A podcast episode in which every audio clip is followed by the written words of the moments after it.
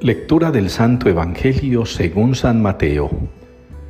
En aquel tiempo, al llegar a la región de Cesarea de Filipo, Jesús preguntó a sus discípulos, ¿quién dice la gente que es el Hijo del Hombre? Ellos contestaron, unos que Juan el Bautista, otros que Elías, otros que Jeremías o uno de los profetas. Él les preguntó, ¿y vosotros quién decís que soy yo? Simón Pedro tomó la palabra y dijo, Tú eres el Mesías, el Hijo del Dios vivo. Jesús le respondió, Bienaventurado tú, Simón, hijo de Jonás, porque eso no te lo ha revelado ni la carne ni la sangre, sino mi Padre que está en los cielos.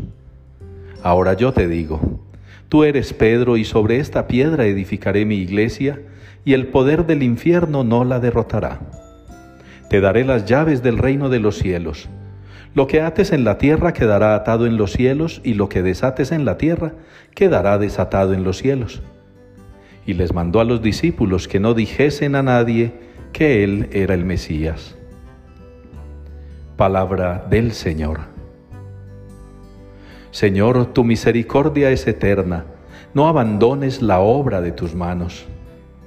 Es la respuesta con la que participamos hoy en la liturgia del Salmo 137. Señor, tu misericordia es eterna, no abandones la obra de tus manos.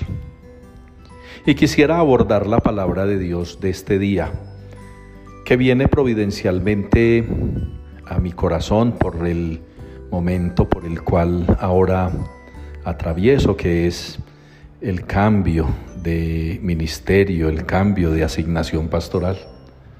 Y quiero hacer esta reflexión porque yo creo que vale la pena que desde el Santo Padre, el Papa Francisco, hasta el último de los feligreses, de los cristianos, hay algo que no deben olvidar, no debemos olvidar.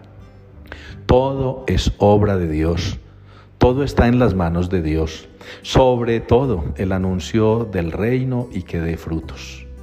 Todo depende de Dios.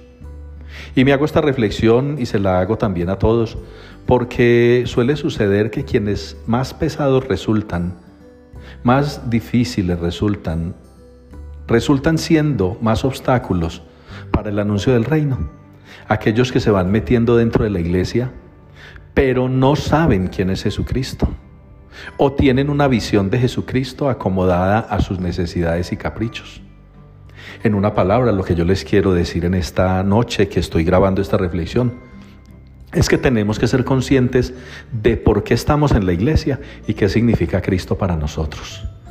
Muchos laicos que se dicen comprometidos se meten a las parroquias y se quedan en ellas 20, 30, 40 años inamovibles. Eso que llamamos vacas sagradas que también existen en el clero y también entre los jerarcas.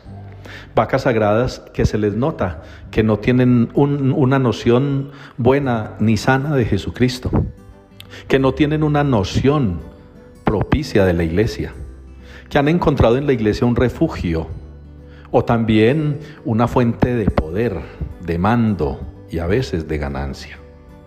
Yo los invito para que también nosotros nos preguntemos quién es Jesús para nosotros y por qué estamos en la iglesia.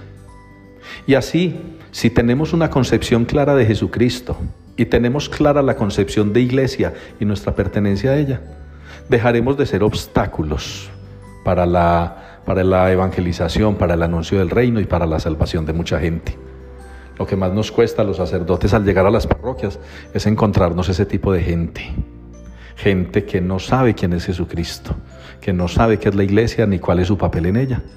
Y están allí solamente para molestar, para indisponer, para frenar los procesos para seguir caminando a su amaño rodeados de gente que les haga reverencias y venias, los fariseos del siglo XXI que hablábamos ayer.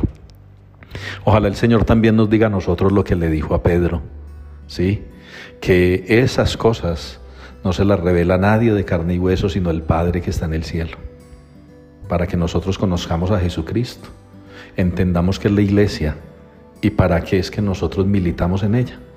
Pidámosle al Padre Celestial que nos lo enseñe, eso sí, pidámoselo con un corazón humilde, sencillo, abierto a la infusión del Espíritu Santo, que nos va a enseñar, como el Salmo nos lo recuerda, que todo lo que nosotros somos y hacemos en la iglesia. No debería ser nuestro capricho y amaño, sino entender que son las obras de Dios a las que nos tenemos nosotros que adherir.